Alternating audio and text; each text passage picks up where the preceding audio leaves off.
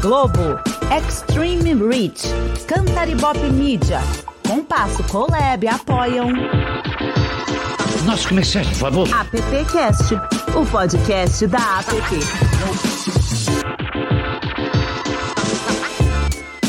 Olá, bem-vinda, bem-vindo, bem-vinde. Esse é o AppCast de número 95, rumo ao 100.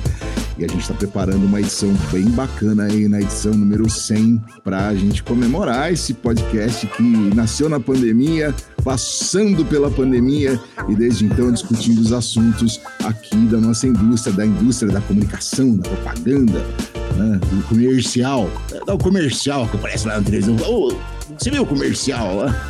Hoje, para me ajudar a apresentar essa edição de número 95, que é uma edição muito especial, especialmente para mim, eu vou trazer aqui o Jeff Martins, que faz parte da diretoria de inclusão e diversidade da PP e também está lá na Léo Bonet tocando o barco lá, né, Jeff? Bem-vindo de novo aqui ao AppCast. É sempre bom ter você por aqui, viu? Oi, pessoal, tudo bom? Faz bastante tempo que não participo Faz. aí de um AppCast da nossa diretoria de diversidade, falando aí sobre representatividade, ocupação e aí, aí. todas as coisas que a gente faz para trazer um pouco de mudança para nossa indústria que precisa de muita mudança, né? É, e hoje é um dia extremamente especial e importante, não só pelo que se celebra, que se celebra o Dia do Orgulho, né? Também pelas pessoas que nós temos aqui conosco para participar desse momento, dessa discussão, que são pessoas essenciais, não só para a indústria da propaganda, mas também para a nossa sociedade, para melhorar a nossa sociedade, para que a gente viva um lugar mais justo, com mais acesso a direitos minimamente básicos, né? A todo e qualquer corpo e corpa. É, você faz as honras aí para chamar nossos ah, próximos... eu vou passar essa bola para você hoje, porque você quase não vem aqui, menino. E aí, uh, hoje eu vou passar essa bola para você. Só lembrando, Jeff, que a gente está ao vivo, né? Fazendo essa, essa edição do AppCast. Ela é tão especial que é a segunda edição do AppCast que a gente faz ao vivo. Né? São agora 11 e 11 e hoje é um dia muito especial. Você falou, essa data é extremamente importante. Estamos no dia 28 de junho, é o dia do orgulho e deveria ser um dia de orgulho mesmo. A gente tem um baita orgulho desse dia, mas outras pessoas deveriam, tá? Mas a gente vai discutir isso. Eu vou pedir para você apresentar os nossos convidados hoje. A gente tem aqui duas pessoinhas muito especiais que vão trocar uma ideia com a gente. Vamos lá? Você faz é, Primeiro, eu vou começar uh, falando que a deputada Érica Malombi, que participaria com a gente, teve uma urgência lá na Lesp, na Assembleia Legislativa aqui de São Paulo, e teve que se direcionar lá, focar nesse momento. A gente entende, a gente valoriza e a gente apoia uh, essa força que a deputada vai lá colocar em pró da nossa comunidade como um homem queer, positivo, é, pansexual, ter a minha deputada lá lutando pela gente é muito importante. Então, caso ela consiga entrar conosco, daqui a pouco ela aparece aqui. Mas uh, isso não quer dizer que a gente uh, esteja em qualquer defasagem aí de convidados. Uh, vou começar por Ariel Nobre, um dos maiores artistas contemporâneos aí, um comunicólogo, um publicitário, um futuro CEO, um amor de ser humano, de, de sensibilidade hoje em dia é um dos maiores catalisadores de ações em prol de diversidade que tem sido feita na propaganda brasileira. É, então, Ariel, bem-vindo. Se quiser dar uma, um, um oi aí pro pessoal, a gente já apresenta a nossa próxima convidada. Oi, minha gente, como estamos? Ô, Jeff, eu posso apresentar a Neon? Obviamente, a gente vai fazendo aí essa. juntando forças. Eu quero apresentar é, a Neon Cunha. A Neon Cunha é uma pessoa que eu tenho. É, é uma honra ser contemporâneo da Neon Cunha. Neon Cunha é uma ativista incrível que atua pela dignidade humana e ela tem é, um protagonismo na luta pelo acesso ao nome de pessoas trans, pela despatologização das identidades trans e pela luta não só da dignidade, mas pelo bem viver das mulheres negras. A Neon é a pessoa, eu tô emocionadíssimo. A Neon é uma pessoa que eu aprendo horrores e que eu quero aprender cada vez mais. E é uma honra cooperar pela vida e pelo sucesso da Neon Cunha. Vem, Neon! Na verdade é isso, né? Porque as panteras negras são dos poucos felinos, grandes felinos, que sobem em árvores. Por isso deve ter dado esse bug. Já começamos bem. É sobre tudo isso. Eu queria dizer que eu fico muito sensibilizada, tocada por ser contemporânea de Ariel, que é uma das pessoas mais especiais, mais gentis. Os homens, é isso, homens cis, brancos, héteros, aprendam. Ariel existe, é um norteador da revolução transmasculina. Olha aí, olha, muito para dizer, olha só a voz, a doçura, o encantamento e as pessoas que se apaixonam por Ariel que lutam, né? É e é isso, eu pensando bem é isso, né? Para começar. É um dia do orgulho LGBTQIA+, né? Porque a gente vai falando do orgulho, orgulho, as pessoas vão perder a diretriz desse dia, né? O quanto ele é significativo. E aí, só acrescentando, Ariel, não foi só uma luta pelo nome, foi uma luta pela legitimidade do gênero, né? Porque Sim. até então a gente tinha um questionamento patologizador, um questionamento invalidador da gente, mas isso a gente vai descobrindo no decorrer desse encontro. Máximo respeito, que delícia estar aqui com vocês. Sim. Que bom, que bom, que bom. Jeff, vou, eu, eu, hoje eu vou explorar é. você. Você quase não veio, então eu vou te explorar hoje aqui. Tadinho, isso é bullying, né? Isso é bullying, Jeff. É um prazer inenarrável, ou inenarrável, como fala, poder conversar e trocar com essas pessoas e com a audiência aí trazendo um, uma questão muito importante aí, com essas pessoas que estão com a gente hoje, que é a questão de como a, a nossa indústria, eu falo aqui por, por representar a diretoria de, de diversidade e inclusão da, da Associação dos Profissionais de Propaganda, como que a nossa indústria ela se relaciona com a, a sociedade e como às vezes a gente deixa de fazer coisas muito importantes em prol das pessoas que estão trabalhando para a gente, estão trabalhando com a gente, estão trabalhando pela gente, né? Ano passado a gente teve aí um, um, um ataque à vivência de pessoas LGBTQIAPN+, quando houve a, a tentativa de, de emplacar um projeto de lei que excluía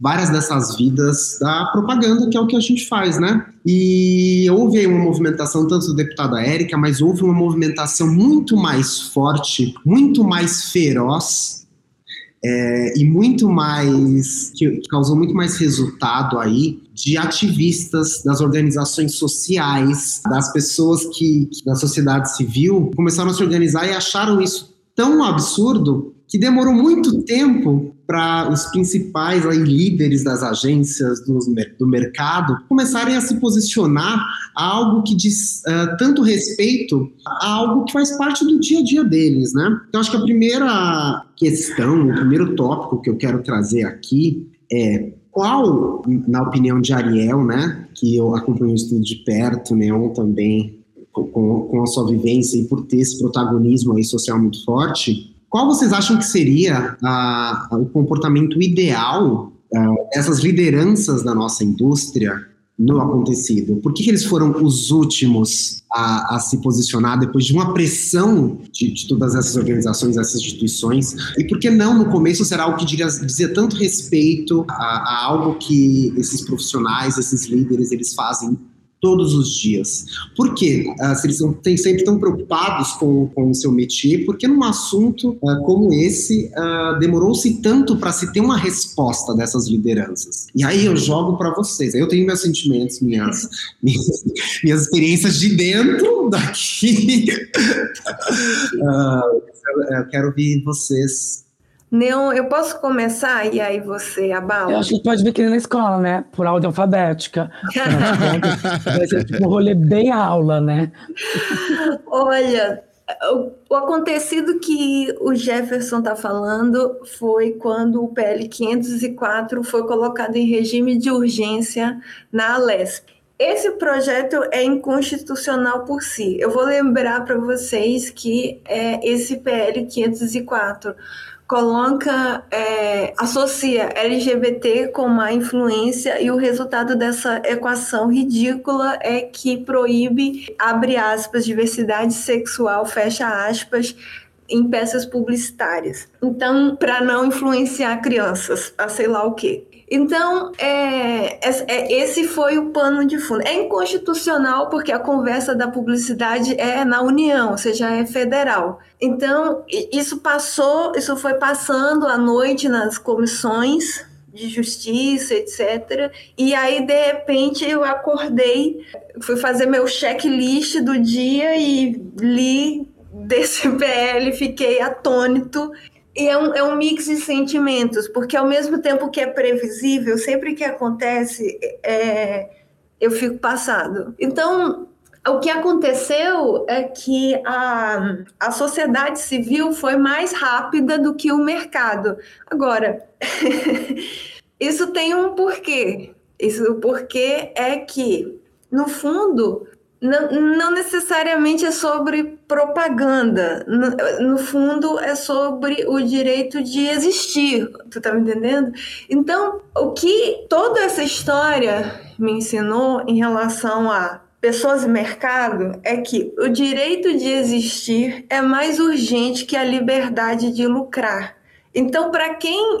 Então, para a gente foi mais urgente.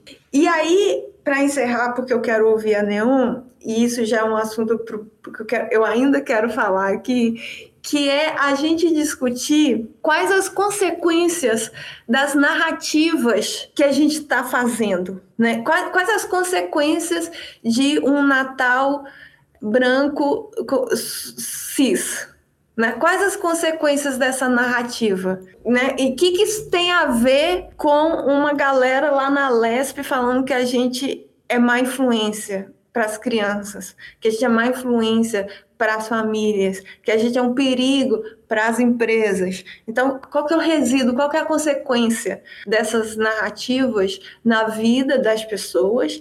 E aí é uma conversa que a gente precisa ter olho no olho com os nossos líderes, de, é, olha só, isso, isso tem consequências, porque a gente tem muito mais dinheiro em publicidade assim, as indústrias, a publicidade em perspectiva com as outras indústrias de narrativa, ela é mais robusta, ela tem mais dinheiro, ela produz mais narrativa em massa.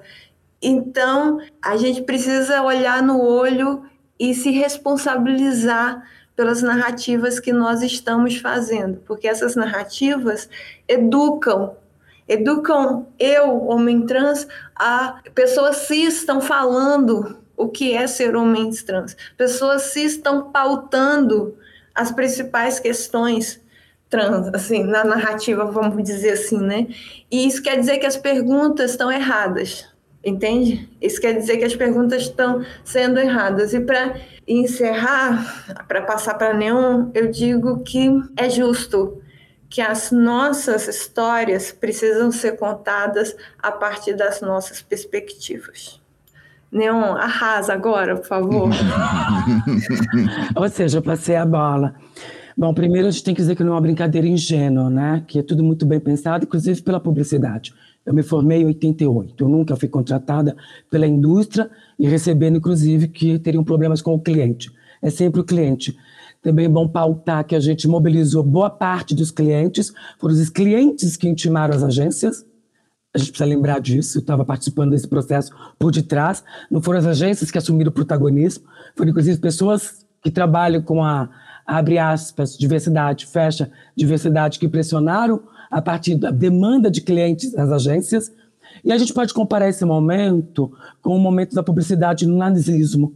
Se tem uma coisa que fez com que o nazismo fosse muito bem sucedido, foi o papel da publicidade. Uhum. Se tem uma coisa que faz que os marcos históricos sejam muito bem sucedidos, lembrando que o Brasil é o único país do mundo que comemora o Dia dos Namorados fora de fevereiro, porque alguém inventou essa data. para comercializar.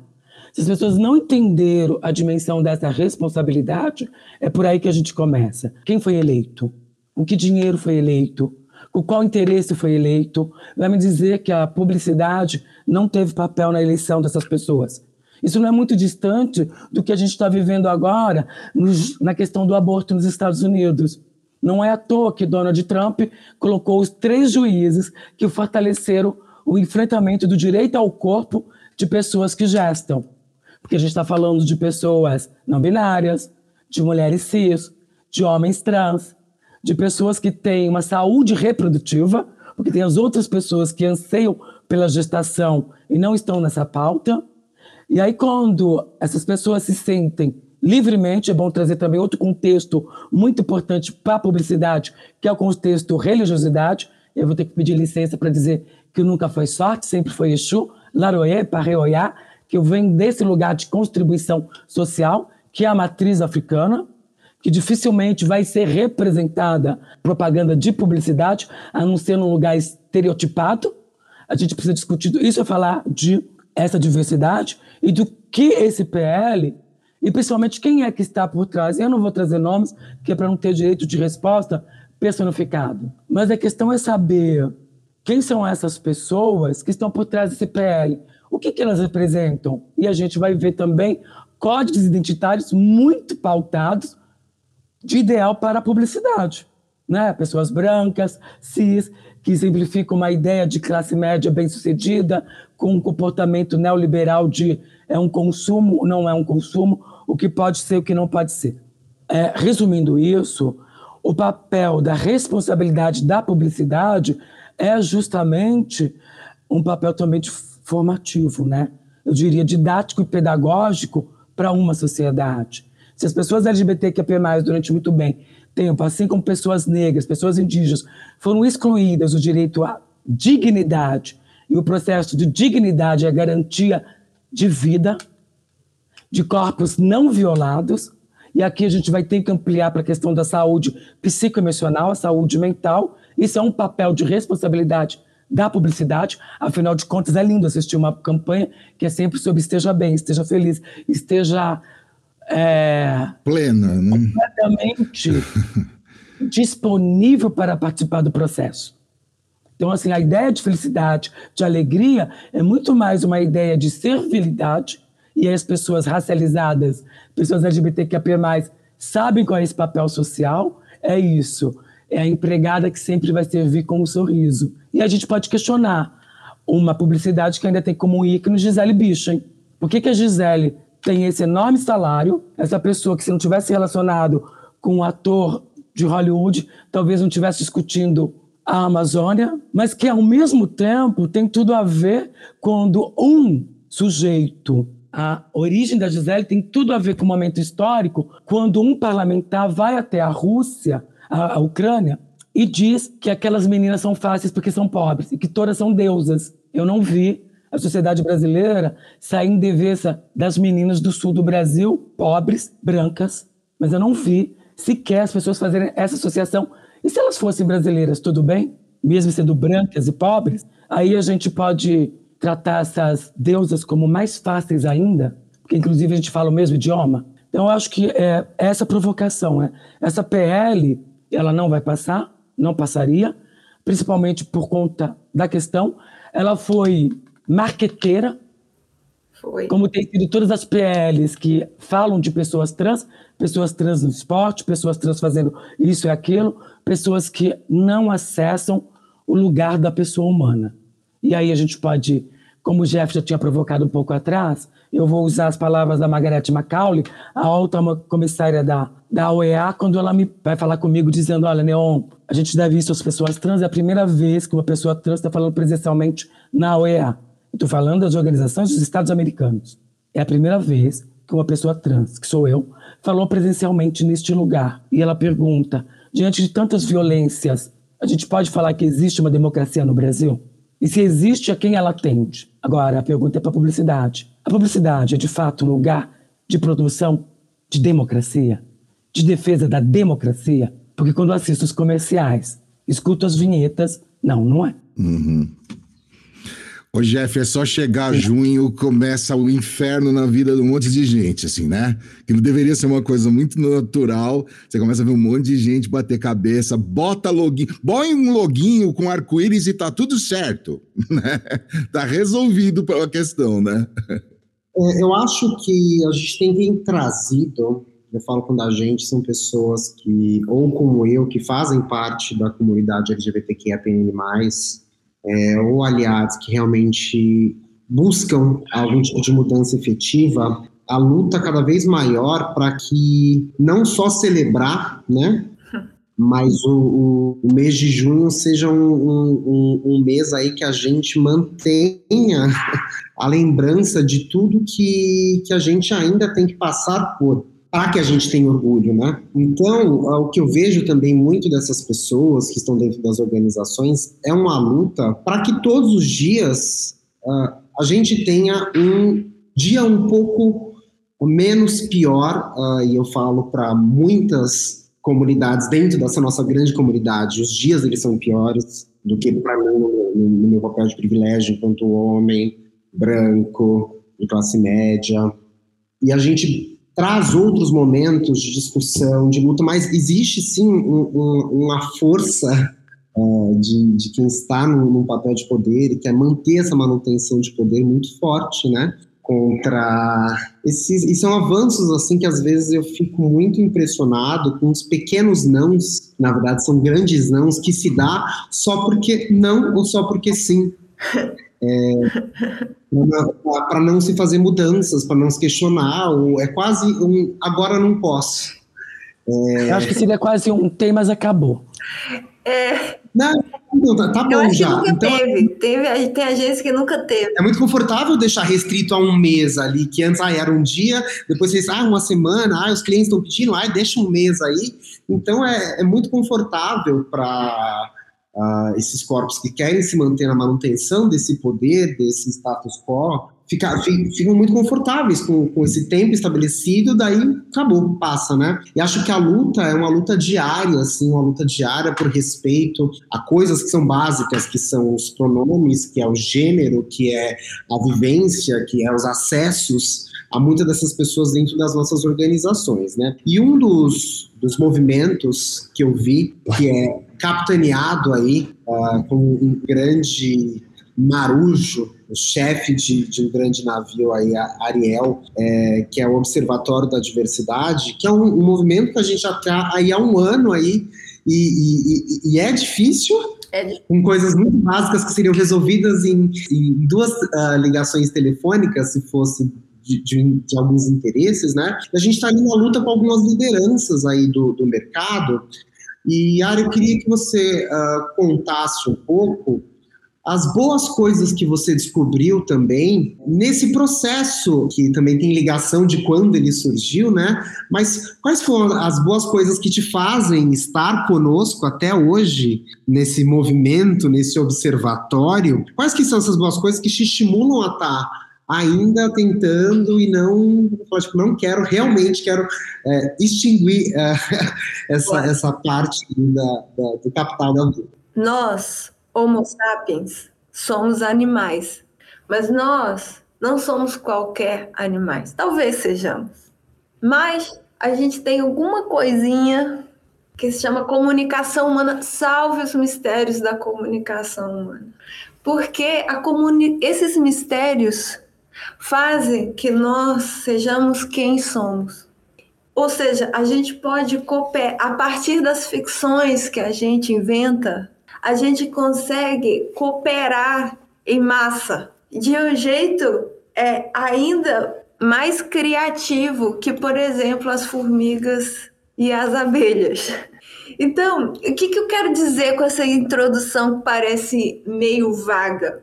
Que eu acredito que, do mesmo jeito que a gente criou as narrativas para chegar onde a gente está, a gente pode criar e operar a partir de novas narrativas. As narrativas que a gente criou até aqui expulsou trans de casa. Mas a, a gente pode criar narrativas para esses filhos voltarem, para as mães perdoarem, para os abraços acontecerem.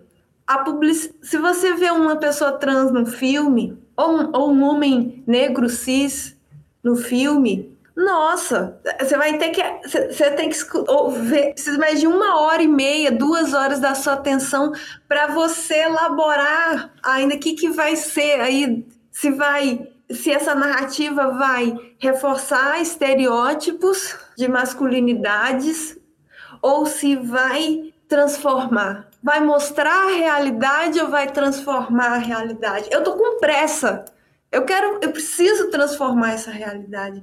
Então, eu vou ficar na comunicação, eu não vou sair, não vou para lugar nenhum.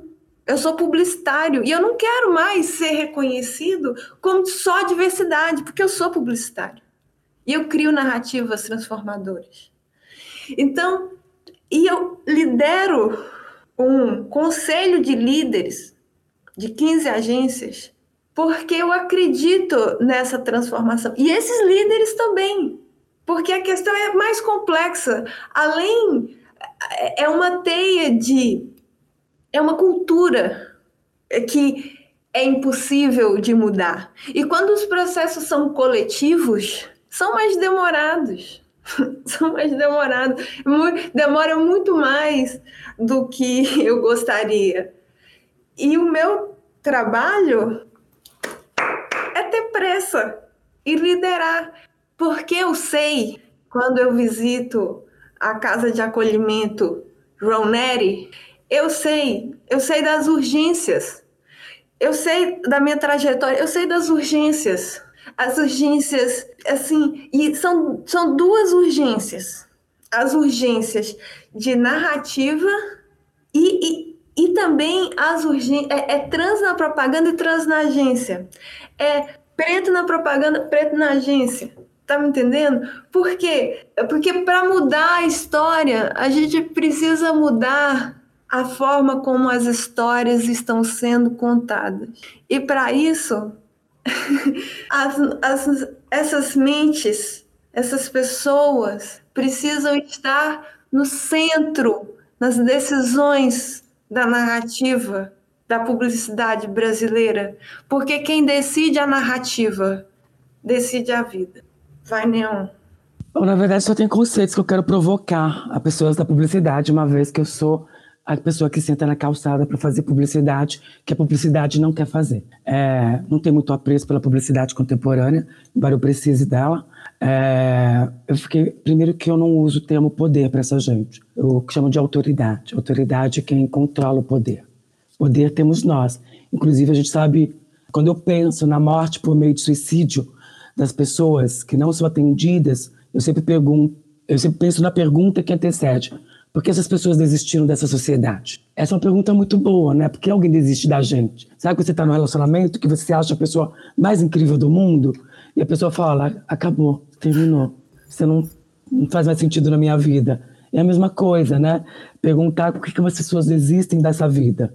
Por que, que essa vida é tão incrível, maravilhosa, e as pessoas estão desistindo dela?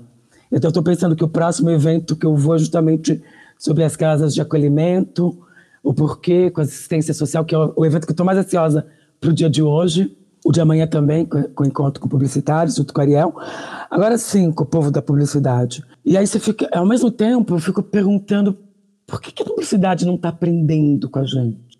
Né? Por que, que ela não está se envolvendo com a gente? Eu sempre falo, toda vez que eu sou chamada a pensar, só tem um jeito. Primeiro que a gente está cansada da inclusão. Agora a gente quer outra coisa. A inclusão é a porta aberta. Você abriu, virou a maçaneta, ou abriu o elevador, e aí, né, lógico, lógico que a gente sabe que muitos lugares ainda tem o elevador de serviço, a entrada de serviço. Isso é muito importante. Enquanto existir esses, essas divisões, enquanto tiver a sala da chefia, enquanto a chefia não sentar com as pessoas, enquanto essa gente não tiver interessada em trocas cotidianas, vai continuar dando ruim. É isso, é sobre estrutura de manifestação, né? Por que, que eu preciso ter uma sala privada para fazer merda? Depois jogar merda nas pessoas. Eu gosto dessas palavras, sabe? É, e é isso que a publicidade faz, né? Manipula a palavra. E as palavras dessa terra têm muitos sentidos, né?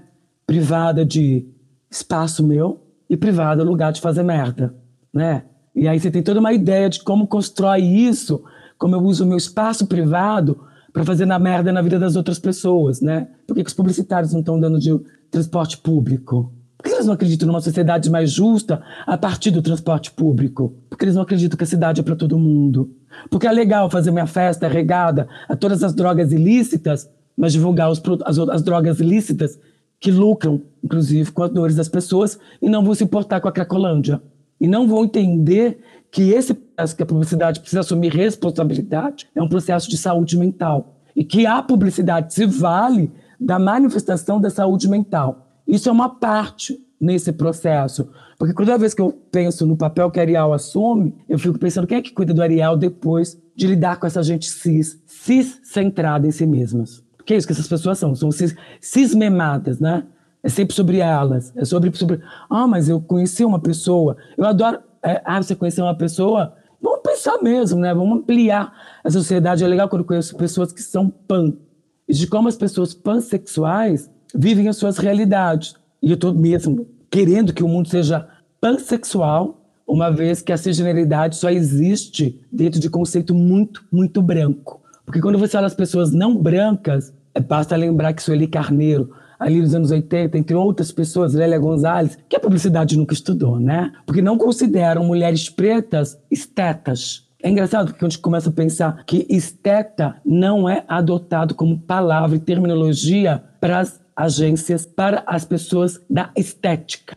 Estética corporal, estética. Esteta, pessoas que têm apreço pelo belo, pessoas que produzem a beleza, é interessante pensar nisso, né? Que mulheres pretas sempre foram excluídas da ideia de pessoas estetas.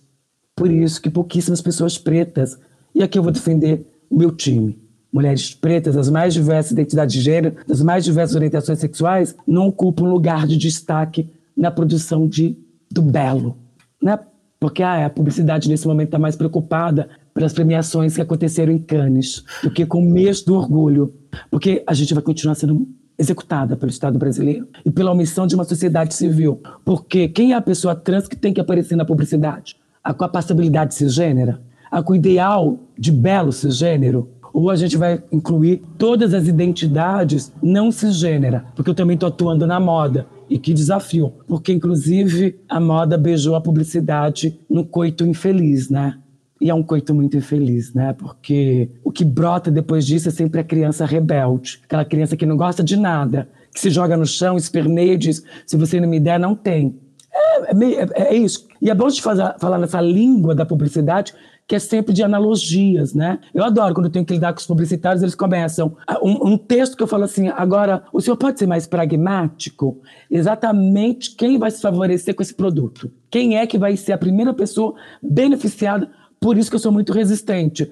Se eu não tiver alguém mediando, e aqui eu vou citar a Cris Nomoves, que é minha maior parceira, que sempre me antecede em alguns espaços, eu não vou num lugar se uma pessoa não preparou para mim primeiro tem que se preparar para lidar com tanta beleza, né? Porque a gente é afrontosa, a gente é perfeitona, a gente é do close certo, a gente é muito mais bem vestida, porque enquanto elas estão preocupadas com a próxima label, a gente está preocupado com o próximo bazar que vai encontrar as travestis de rua e vai aprender sobre estética verdadeira, que não está na Comme des Garçons, que não está na Balenciaga, que não vai estar no último comercial da Nike, uma estética de verdade sabe? De gente que sabe fazer sobreposição de cores, que sabe qual é a direção certa para olhar, que vai dar um verdadeiro close de beleza nas valas sociais, que a publicidade depois vai usar dizendo a nova coleção da Sakai com a Nike. É Eu ia falar coleção. isso, um ano depois, né, amiga? É, oh, séculos depois, séculos depois, porque não tem nada de novo na moda. Porque que as pessoas estão achando que a Balenciaga está fazendo algo de novo, já estava no clube da cidade, com as funções dos anos 80 e 90. A Balenciaga está reproduzindo o look dos Cybermanos de diadema ali nos anos 90 no mercado mundo mix, e que não eram bem-vindos pela indústria da moda, que hoje bate palma dizendo a revolução já estava acontecendo. As pessoas não estavam preocupadas, as pessoas já iam depois do baile de Paetê na feira em qualquer subúrbio do Brasil, ou depois do grande fenômeno de estética do Brasil que se chama carnaval. Não tem nenhum outro fenômeno de estética no Brasil que se compare ao carnaval. E não importa se vai estar na Sapucaí, no AMB, ou se vai estar num, numa favela qualquer, num subúrbio qualquer. O maior fenômeno de estética do Brasil se chama carnaval. E eu ainda sinto falta dos carnavalescos pretos como Joãozinho 30. Porque a branquidade é tão ousada, é tão abusada, é um país tão colonial, que a quantidade de carnavalescos brancos premiados é ofensivo. E aí isso tem tudo a ver Quantas pessoas. Com cane. Tudo a ver com cane. Não, Vamos com, falar de cane. Com, com o cane do Brasil, né? Porque quem tem doideira por canes de verdade, mais que ninguém no mundo, é o Brasil, que vai trazer o troféu para esfregar na cara de quem? Gente, eu tenho um problema. Aliás, se bem eu vou receber um puta prêmio. Aí eu vou receber um prêmio babadeiro em novembro. Aí eu vou dizer que eu vou receber um Spoiler. prêmio babadeiro.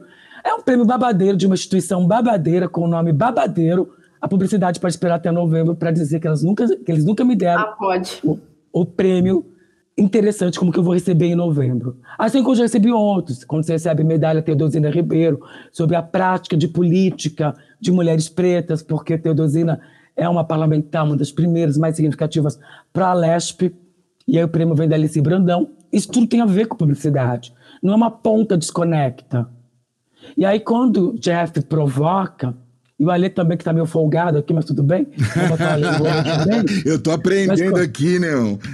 mas quando o Jeff coloca essa questão social e ele traz essa preocupação da democracia produzida, é a responsabilidade da publicidade, porque a publicidade elegeu Bolsonaro. A publicidade investiu em Bolsonaro arduamente. Agora a publicidade tem responsabilidade social de tirar Bolsonaro. Ou vão fazer de conta que não fizeram nada disso. Porque o maior instrumento da publicidade é o medo. Não há nada, nenhum outro sentimento que venda mais do que o medo. Vende tudo. Vende a sua mãe, vende o casamento, uma ideia de, de uma relação estável, monogâmica, incrível. Vende o carro que você precisa para nada. Para nada numa cidade. Muitas vezes porque você não quer usar o transporte público, mas tem que dar close com determinada marca, com determinado transporte. Eu quero ver a publicidade ser mais revolucionária do que Mad Men porque continua igualzinha. E é lindo, porque o final de Mad Men é perfeito. É o homem branco, cis, heteronormativo, pagando de muito louco numa comunidade hippie para vender Coca-Cola. Aquele final é a realidade da publicidade atrasada do Brasil.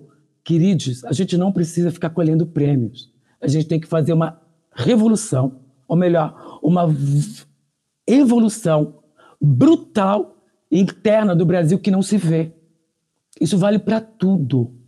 Ou essa publicidade se torna política no conceito aristotélico. Aí, de novo, tem que mandar beijo para a Cris Nomovs, que é minha amiga, porque é dessa gente que sabe o que é produzir política no conceito aristotélico. Bem para a humanidade. Achei. É isso. Política de polis e ticos, de polis e etos, é responsabilidade de mim mesma para o coletivo.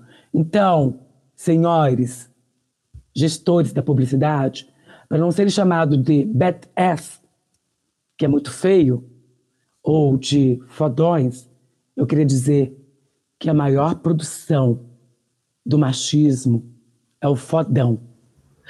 É aquele cara que vai foder tudo.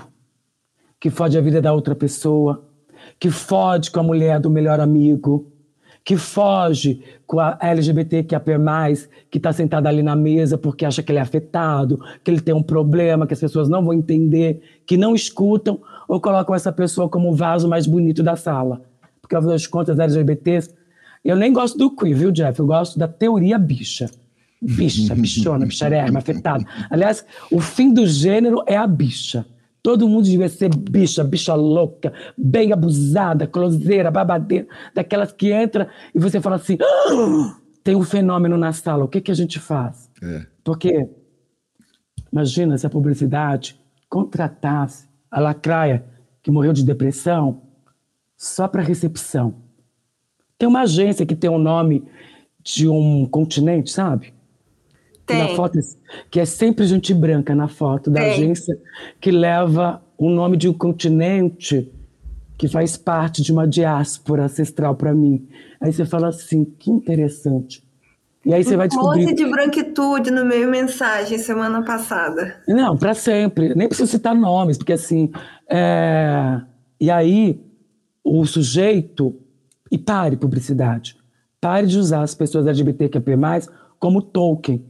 Porque se seu irmão, a sua irmã, seu parente é uma pessoa LGBTQP+, não quer dizer que você convive com ela. Porque se tem um lugar para a não verdade, é o seio da família. Afinal de contas, você sabe que seu pai e sua mãe nem transam. Você surgiu de uma aposição. Ninguém entrou em ninguém, ninguém fez nada. A publicidade tem feito coisas incríveis, eu acho. Eu acho que tem gente boa também, mas ela precisa transformar a ficção em realidade. Ou melhor, a realidade em possibilidade de excelências de vivências. Porque se tem uma coisa que todo mundo que recebe não constantemente faz e que a publicidade precisa aprender, Jeff, eu acho que aí quando você traz essa quantidade de violência subjetiva e explícita, eu te fazia uma pergunta muito simples. Por que é que você sai de casa tão bem vestido? Hein, Ariel? Por que, é que você sai de casa tão bonito? Porque a gente tem uma coisa que essa gente ainda não aprendeu. A gente tem um apreço pela vida que a gente faz dela uma celebração diária. Porque a gente não tem garantia do, da hora seguinte, do minuto seguinte, do dia seguinte. Se tem gente que entendeu, que entendeu que é a celebração cotidiana, minuto a minuto, é a gente. Axé. Vamos falar de. Meu, Fala. eu quero fazer uma pergunta, várias coisas que estavam na minha cabeça. É isso que, parece que está na publicidade, não é mesmo? A gente não começa com uma oiá, fazendo a chuva de ideias. Tem que vir de Isso aí. oiá. E passou, Neon, a Ari passou também por muitas dessas coisas que, que eu queria puxar, e aí vieram dois momentos muito importantes para mim, ah, que Neon falou sobre a primeira vez que uma mulher trans está, ela enquanto mulher trans, falou no espaço. Trans e negra, E- foi aí. Eu, eu geralmente troco áudio, porque ó, isso é muito importante. Ai, desculpa, Jeff. É a questão do percebimento. Porque as pessoas têm mania de dizer, quando você transicionou? Amor, eu não transicionei. Eu estou em transição. Transição é essa ideia absurda de que a gente sempre vai ser melhor. eu vou sair melhor desse show, encontro. Show, Então, maravilhoso. todas as pessoas. Agora, a questão é outra. Quando eu percebi que eu não era bem-vinda, que não era possível, que eu teria que dar conta da minha existência. O percebimento é fundante para as pessoas trans. Quando você se percebeu no gênero? Porque as pessoas cis não se perguntam isso. Mas nos meus encontros com mulheres de periferias, principalmente mulheres negras, quando essa questão surge, as devo... isso é uma pergunta muito importante. Quando você se percebeu? Quando você se percebeu no gênero? Quando você se percebeu uma pessoa de potências possíveis? Porque a potência a gente tem pulsando. A questão, e aí também é para literalmente chutar o pau da barraca. Amores, eu não tenho ideia de resistência. Eu tenho uma existência sempre, Malunguinho também fala muito disso, onde as pessoas com suas vaidades fazem resistências às nossas possibilidades. Eu não estou resistindo a nada. Ao contrário, eu estou contribuindo para que vocês entendam que esse esforço brutal que vocês fazem nos seus nãos vai ser em vão. Porque só de aos 52 anos, nascida e criada na ditadura, acompanha- acompanhando inúmeras violências, eu vou dizer para vocês: a pantera pode mais do que o leão francês.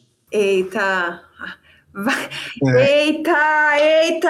A pantera pode. Era o Jeff que estava do leão falando, de tão bom francês. Jeff. A Então, pantera Leon, pode mais do sobre- leão francês. Vai, Jeff.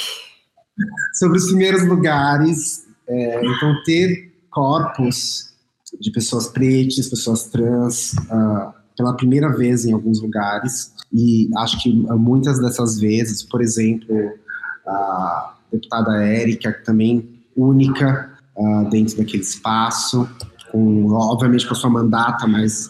ah, mas a sua mandata naquele lugar primeira vez, e Ariel também falou outra coisa muito importante temos pressa ou tenho pressa. Não, a gente tem urgência, é para agora. Eu quero sair daqui é. com garantias. Eu quero sair daqui desse podcast, que se a gente escutou, espero que escute, eu não faça de conta, porque também é muito lindo escutar Mano Brown com a Sueli Carneiro e falar assim, pô, mano, escutei a Sueli com o Mano Brown, foi muito louco. A Sueli causou. Agora eu quero ver como vai ser quando você escutar as pessoas trans com pessoas. Aliás, tem uma palavra que eu gosto mais do que aliados. Porque aliados você pode dizer aliás, né? Aliado vem com aliás. É muito bom. Eu gosto da palavra que eu aprendi no presídio os envolvidos. Sabe quem são os envolvidos? São os homens cis, héteros, que adoram mulheres trans, que adoram as afeminadas, ou as mulheres que se envolvem, as lésbicas, os homens trans em presídios femininos, que se envolvem. A pessoa envolvida é que é apontada por se envolver com a gente. Eu quero que as pessoas. Eu, eu queria que a gente abolisse a palavra Tipo, a Cris Nomóveis, eu eu vou usar a Cris porque é uma pessoa muito próxima, tá? E vou dar mesmo porque a gente tem muita relação muito próxima. E eu sou apaixonada, eu queria ser lésbica e não consigo evoluir. E aí ficou aqui nessa coisa de ser uma mulher trans, binária, heterossexual amaldiçoada pela heterossexualidade. Eu queria ser, porque se eu for pan também eu fico perfeição. Então, minimamente eu poderia ser lésbica ou minimamente aberta para outras possibilidades. Mas é isso, a heterossexualidade é uma coisa limitadora, é um porre, gente. Agora, o envolvido é aquela pessoa que assume e vai pagar por isso. O termo é pagar, estão escutando pessoas e vão pagar por isso. O envolvido, ele está ali no raio, no presídio, e as pessoas sabem quem é ele. E vão acusar ele, inclusive, de dizer assim: olha, mas esse cara tá ali com aquelas pessoas que não são gente. Esse cara, inclusive, dorme, transa, ama e vive com essas pessoas. Tanto é que na ala LGBTQIA+, dos presídios, os envolvidos já estão sendo considerados. Já tem que ser porque é pela garantia da vida dessas pessoas. Isso é muito importante, porque eu estou acompanhando a publicidade desde os anos 90. É bom dizer que eu conheço inúmeros clientes na prostituição do centro de São Paulo que eram publicitários de sucesso. Eu e que não puderam. Oh, meu Deus. E nunca, e nunca lidaram com isso. Inclusive alguns infelizes, outros mais felizes, alguns com dependência química, só que a dependência química de. Ah, vou usar esse termo que eu gosto. A dependência química branca, de elite. sabe? Que usa determinada droga que durante muito tempo foi aclamada pela publicidade. E agora que passou a aclamação da droga e que a publicidade continuou sendo uma droga branca. Vai, Jeff, vamos. vamos Não, na verdade, é, é, são esses dois momentos. A urgência, os primeiros uh, acessos aos lugares. Nós temos, e eu falo aqui uh, pela minha realidade, eu, tenho uh, Mar Fatiola, que a Ariel conhece, é, pessoa trans na, na minha equipe. Dentro da agência temos outras pessoas trans, em várias outras agências temos várias pessoas trans. E, e querendo, querendo ou não, né?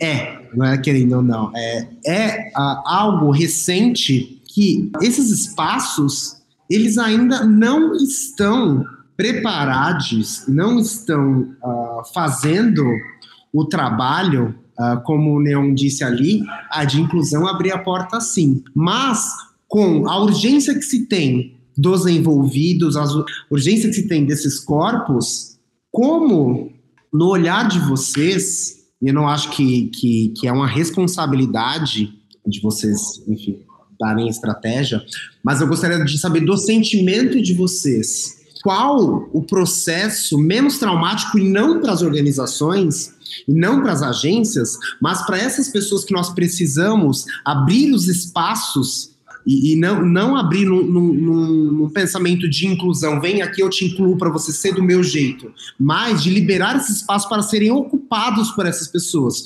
Qual que é o processo menos traumático para essas pessoas e não para as pessoas daqui das organizações, da indústria que precisam sim se traumatizar, eu se quebrar. Falar. Não, não, eu vou falar agora. Na moral. Eu na moral, Leon, na moral, eu que vou falar agora. Na moral. Essa pergunta. Eu vou começar, eu vou começar. Inclusive, está acabando. Deixa eu falar. Porque está acabando? Olha que. Lembrei. Olha, para você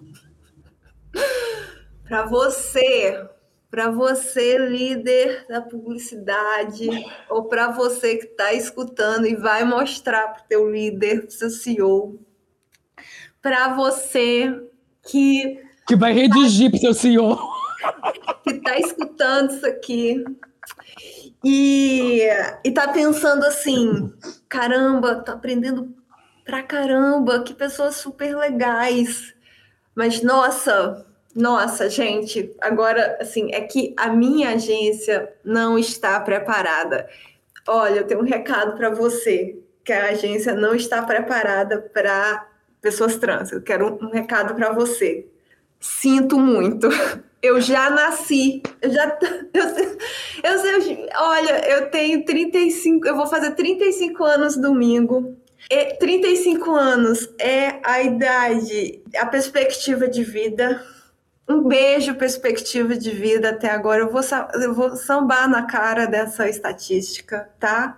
Assim, um beijo para você que, que, que, que, fala que sua agência não está preparada. E agora eu quero que você saiba as consequências disso. Você fala assim, a agência está preparada. Ô, meu amor, deixa eu te falar. Isso aí, você, assim, sabe qual é a, consequência disso? Deixa eu te falar Aí a escola fala assim: ah, o quê? É menino? Ah, agora ah, a gente não tá preparado. Aí, é, sei lá, eu falo assim: Oi, Fulano, tô apaixonado por você. Aí a Fulana fala assim comigo: Cara, você é super legal, mas eu não tô preparada. Esse negócio do preparado, eu assim. E aí, e, e, e, e a bola sempre está em algum lado, né? Porque antes eu que não estava não, preparado porque eu não tinha experiência, sabe? Assim, tem, tem sempre uma desculpa para não encarar os, alguns dos desconfortos. Entendeu? E por que, que eu, eu nem falar uma coisa, várias coisas, né? Mas assim, alguma. De tipo assim. Você sabe por que, que eu sou trans hoje? Sabe por quê? porque teve, teve assim, a vida foi me levando, e eu fui levando também, a me questionar de uma forma muito profunda quem eu sou. Então, quando eu vejo que não tem pessoas trans, isso, ó, isso fede. Isso fede.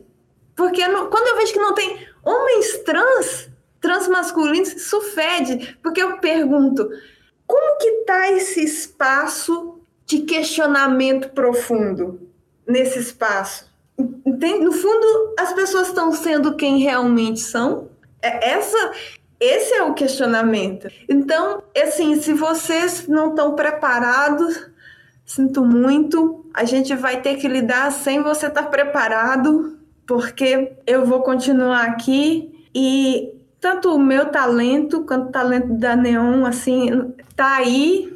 E, e, e, estaremos aí. E assim, essa questão da inclusão é o seguinte, mano, quem inclui, assim, incluir, e o verbo tem uma transitividade, assim, né? Então, quem inclui, inclui alguém ou alguma coisa em algum lugar.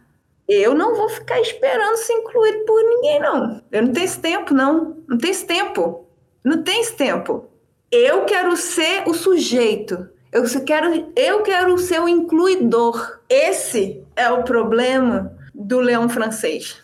Esse é o problema do leão francês. Porque semana passada tinha gente, um monte de gente cis, assim, no LinkedIn, muito feliz de fazer parte dessa história. E aí, um prêmio sobre pessoas trans.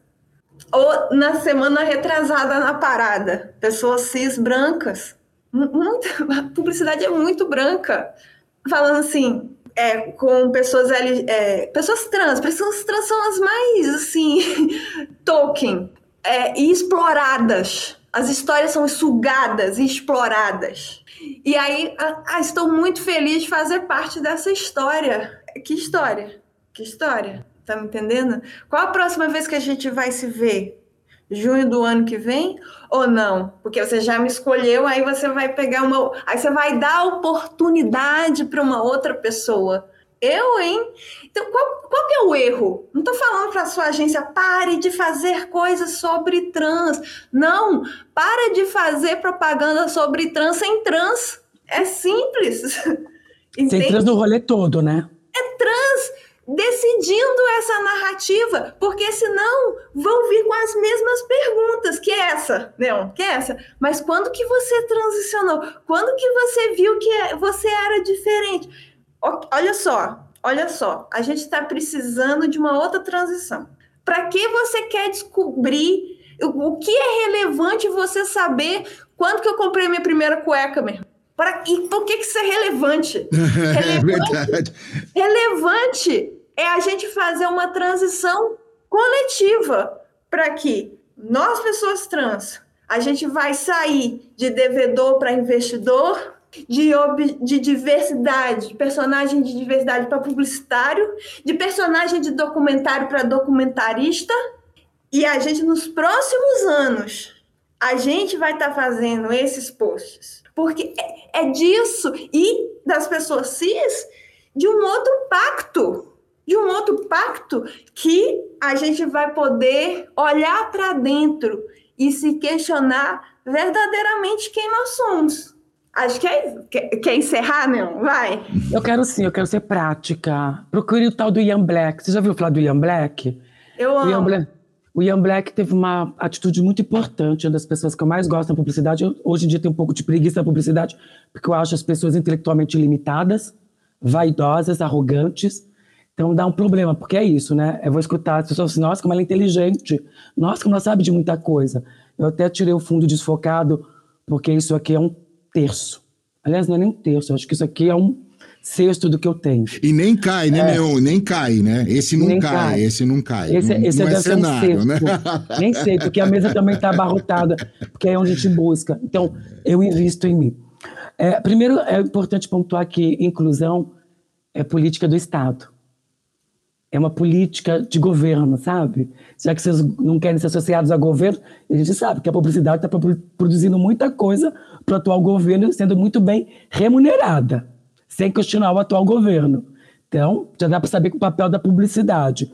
Eu estou citando o Ian Black porque o meu retorno a dialogar com pessoas, inclusive a Ariel estava nesse rolê, a dialogar com as pessoas da publicidade, também queria mandar um beijo para o Murilo Escório, que é um, um, homem trans gatíssimo da publicidade, em pencas de bike trans bafo, gente. E aí, é, tem uns homens bons, viu? Uns homens trans bem bons, viu, gente? E aí já começa a fazer vício aqui. E aí o lance é que o Ian se propôs a fazer um curso e chamou as pessoas trans. Muitas inscritas, poucas foram. Desde então, fazia muito tempo, eu não tinha mais interesse pela publicidade. Mas eu não sei nem como rolou, quem me indicou o curso do Ian. Mas aí qual que foi o facilitador para mim? Primeiro que Ian é um gato, né? Porra! Nossa, se 99% dos publicitários fossem pretos e gatos, bem vestidos e ousadinhos, que nem o Ian, talvez eu tivesse a publicidade pelo vício mesmo, pelo lucro certo do corpo. E aí Ian se propôs a fazer de forma pragmática esse curso. Por que, que essas pessoas não estão aqui? O que eu posso oferecer para essas pessoas? A verdade é essa. Eu também fiz um desses 360 graus para uma série de empresários. É tão engraçado que é a mesma, é o mesmo perfil. Branco, cis, cheio de questionamentos. Eu falei assim, mas por que, que você não faz uma escola? Para, inclusive, para gente que não foi alfabetizada. Porque um residual muito sério da pandemia é a quantidade de gente preta pobre que não concluiu o ensino. Agora vocês imaginam se for preta pobre e trans, ou se for pobre e trans. Porque não vai achando que todo mundo é filho de apresentador de TV ou de uma grande atriz famosa. A maioria das pessoas trans não são, viu? A maioria das pessoas trans são pobres, raramente vão ser de classe média. Muitas negras já começam muito cedo porque já conhecem. E agora, você sabe qual é a profissão que mais se aproxima de um publicitário? Prostituição. O cliente não foi ali por você. O cliente nem tá afim de você. Ou veio para ficar muito louco, ou ele veio por uma situação de urgência. Não é assim. Sabe aquela conta? Estourou, gente. Chama a criação, chama todo mundo. A gente tem que fechar a sala. O cliente quer amanhã. A famosa rapidinha. É a mesma coisa. Você está ali no ponto. Você está ali no ponto. você está semi-preparada. Eu me lembro que as minhas amigas falavam assim: ai, desce no ponto, eu sei que você não quer fazer, que você não faz mesmo o trabalho, você não faz o programa, mas porque a gente precisa ter uma novidade no ponto. E você é belíssima. Coloca um look, sabe aqueles looks seus que você faz para ir dançar? Vem naquele look, eles vão. E a batata. Você chegava montadíssima, era carro atrás de carro. Mas eles não saíam comigo. Eles Você chega com os leão, né? Montada nos leão. Não, chega uma pantera, mas eles vão procurando o leão. mas eles encontram a pantera. E a pantera dá mais desejo, é mais lasciva, né? Ou a tigresa, parafraseando Caetano, né? Ou a tigresa dá mais. Ai, eu quero, eu quero. uns leão, uns não, mas, eles, mas eles vão mesmo, eles vão bem atrás é das, é das tigresas e das panteras. Mas aí o que acontece? A, a pantera negra não está disposta. Mas tem aquela onça pintada, aquela jaguatirica que serve mas eles pegam inspiração na gente. No fundo, eles querem só escutar o rugido. Então, tanto faz que bicho é. Porque se eu colocar um rugido agora, você não sabe se é de pantera, se é de leão, se é de jaguatirica. É um rugido. Eles vão atrás é disso. Então, eu não saía, que saíam as outras. Estava tudo bem, eles saíam contentes, satisfeitos, porque eles tinham a inspiração. Essa é a verdade, né? E aí eu finalizo isso assim. Eu tenho que agradecer muito Ariel, não sei se a gente tem volta aqui, mas também tenho que agradecer muito a Cris, que se tornou uma parceira de rolê mesmo. Eu adoro sapatão. Elas que orem para eu me libertar disso, ou pelo menos que eu case com os homens trans, que são maravilhosos, mas não está rolando ainda esse desafio. Mas também agradecer muito o Ian, porque imagina, e é o Ian que tenho que agradecer, porque homem preto da publicidade tinha que vir de uma pessoa que a publicidade durante muito tempo não estava aí para ela. Dizer, eu conheço essa esse não lugar. Vamos reverter esse não lugar para os lugares possíveis. Exatamente como Ariel coloca, e eu vou dizer que o verbo de ordem é transicionar, é sempre dá para ser melhor, sempre dá para fazer de um outro jeito. A questão é se esse jeito vai ser feito com as pessoas que produzem essa ânsia por vida, essa urgência por vida. Talvez é isso, talvez a palavra de ordem é urgência, urgência de vida. Porque foram as pessoas, nesses quatro últimos anos, LGBTQIA+. E aí tem que fazer uma correção, Ariel. A média de vida nunca foi 35. Isso é uma tese de doutorado de uma pessoa branca, cis, que surgiu dizendo que a média de vida era 35 anos. Eu já revisei, já pedi para a ANTA, Associação Nacional de Travestis Transsexuais, revisar. Fizeram, quando o recorte envolve gênero, identidade de gênero e raça, mulheres trans e travestis negras têm uma média de vida de 29 anos. Mas quando eu faço um acompanhamento, inclusive lembrando que em 2020 uma travesti negra, moradora de rua, tem um corpo queimado em 80% aqui em São Bernardo, a gente tem que falar de todos os recortes que envolve e por que as pessoas não choraram por uma travesti negra, como não choraram por Luana Barbosa, que é executada pelo Estado brasileiro, negra, pobre, lésbica, e viveu quatro anos no presídio, tendo passagem pelo sistema prisional, como homem trans. Por que, que o Anderson Hertz não é a referência de homem trans do Brasil? Porque era preto e pobre? Porque escreveu um livro nos anos 80 e 90 e foi esquecido? São coisas para a gente pensar também, porque assim, e eu vou falar bem a verdade, eu quero mesmo que os envolvidos que beijam pessoas trans na boca e não fingem que não beijaram, esses envolvidos que saem com pessoas trans e sempre tem uma possibilidade de ser melhor, se jogue nas pessoas trans, se jogue na transgeneridade, porque a cisgeneridade, que é uma produção da branquidade, é tóxica, é muito tóxica. Rompam, e a gente tem isso. É muito lindo quando a publicidade fala de unicórnios. Queridos, evoluam, no mínimo para não binariedade, porque eu acho que aí seria babado. E se você tem medo de alguma coisa, como canta a Dona Lin, né? Lin, a artista, não Lina, a pessoa. Vamos envaidecer bicha preta da favela. Vamos fazer estágio com as bichas pretas? Antes de dizer que vocês querem falar de diversidade? Vão estagiar nas periferias? É isso, senhor. Ao invés de pegar e gastar aquela fortuna com close, bem equivocado, vamos fazer um estágio no lugar certo? Com as pessoas certas. Ao invés de contratar consultoria sobre classe C com homens de classe média alta para dar a consultoria sobre classe C, né? Porque aí a gente não. não vamos beijar, vamos beijar na boca se eu me sentir atraída, tá? Um beijo na boca. Agora, se eu não me sentir atraída, a gente pode negociar um valor. Já aviso que eu superfaturo para homem branco sim, sempre. E uma coisa assim de consultoria, assim, só para terminar, é, é, às vezes o briefing é o briefing silencioso, mas verdadeiro é como fazer o mínimo sem passar vergonha. Ariel, preciso dizer que te amo. Neon, preciso dizer que te amo. Lupe, também preciso dizer que te amo. Muito obrigado por estarem aqui, cederem o tempo de vocês. É, acho que a, a, coisa mais preciosa que a gente nasce com o nosso tempo, quando a gente dedica ele para algo ou alguma coisa. E é muito importante que esse tempo ele seja respeitado. Eu respeito muito o tempo, a vivência, a contribuição para minha vida, para minha comunidade, para a indústria a qual eu estou parte, não sou parte, mas estou parte.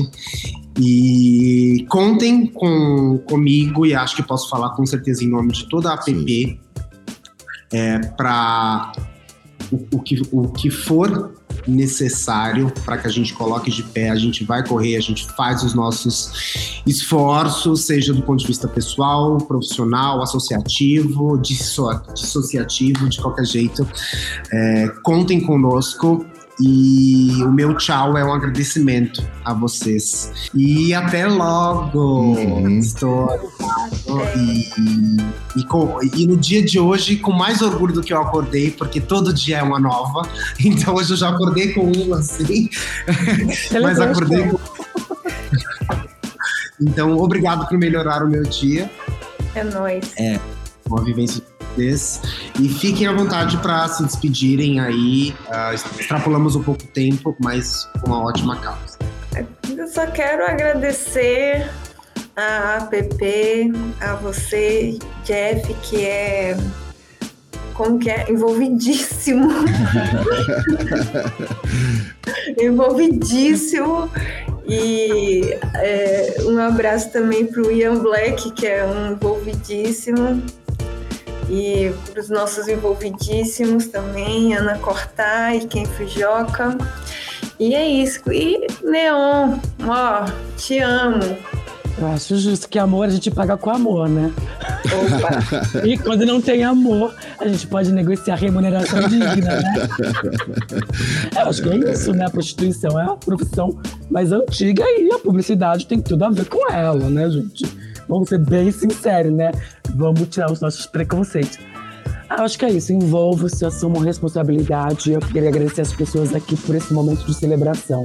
A gente tem dor, a gente tem muito drama, mas quando eu vejo esses sorrisos, essas aberturas de possibilidade, a gente vingou porque a gente celebra, né? É isso. Eu acho que mais toda a vida LGBTQIA+, lembrando que hoje é o marco histórico que começa com mulheres como Vamos dar os nomes para finalizar. Martha P. Johnson, Silvia Rivera, Storm Delavi, que é a grande sapatão que fazia drag king, porque os homens travestis existiam. Espero que as pessoas revisitem isso em algum momento. A Miss Mayo Griffin Grace, com 82 anos, recentemente foi mãe, casada com um homem trans, que eu acho importantíssimo. Preta, 82 anos, foi mãe, tá? Isso é babado com um homem trans. E por final, a Brenda Howard, uma mulher gorda, bissexual, branca, cis, que desenvolveu esse conceito de paradas. E mais uma vez, beijo para todas as pessoas que a gente citou aqui, para não ficar repetindo os nomes. E vai que a gente perde esses crushes, né? Porque agora vai todo mundo procurar as pessoas que a gente falou, né? Porque tentando pegar no nosso avesso e vai que dá certo para essas pessoas. Porque, afinal de contas, esse é um dia máximo pela celebração do amor que não podia nem dizer nome, que não era praticado, e a gente avançou nesse lugar de dizer: nós somos visíveis. Mas a nossa luta também é para ter os mesmos privilégios que essas pessoas. A gente quer ser tão invisível quanto vocês. Absolutamente tão invisíveis quanto vocês. Porque ninguém vai barrar um homem branco no supermercado. Ninguém vai questionar a pessoa branca cis se o nome dela é de verdade ou se ela está em transição, se ela fez uma transição. Então, a gente Ou no ter- banheiro, quando você tá indo com a caganeira. Não, nem isso. O problema nem é do banheiro, né? Porque aí é questão de cultura, né? Porque essa gente otária não frequenta o MASP, que tem banheiro compartilhado. Quando vocês forem se preocupar com o banheiro, mete uma ação contra o MASP. Não se preocupe com as pessoas trans. É no MASP que o banheiro é compartilhado. Mas isso já diz o nível de cultura que vocês têm, né, amor? E não sou eu que vou ficar preocupando, porque eu tive que pagar muito caro pela minha formação, pelos livros que eu leio, para depois frequentar os museus. Então, vocês que lutem, a gente dê nossa contribuição para encerrar mesmo a vida dessas pessoas que estão aqui reunidas hoje é sobre celebração. E a gente pode ensinar isso. E a gente não quer ser coach, a gente não quer fazer nada. A gente só quer realmente celebrar nossa vida de forma digna. E que vocês possam celebrar com a gente. É isso aí, Neon. Celebração é a palavra-chave aqui do nosso podcast. Obrigado, obrigado demais pela aula de vocês. E para você que não ficou até o final, te causou um incômodo, tomara que você volte. Se você ficou até o final e te mexeu com você, te causou um incômodo, que show, que bacana. É sinal que você tá aí do outro lado a fim de entender o rolê e participar do rolê e, e viver em paz e celebrar com a gente. Neon, Ariel. Oi? Oi? Envolvido. Envolvi, envolvido. Envolvido. É tomar porrada junto também. Envolvido. O envolvido porrada junto. envolvidos online. É, envolvides. Pronto. Gente, muito obrigado. Essa foi a edição de número 95 do AppCast. Estou muito feliz de ter ficado quietinho aqui, aprendendo muito e, e fiquei muito confortável, só para sinalizar. Um beijo para todos. A gente se fala na próxima edição. Valeu, tchau, tchau. AppCast, o podcast da App.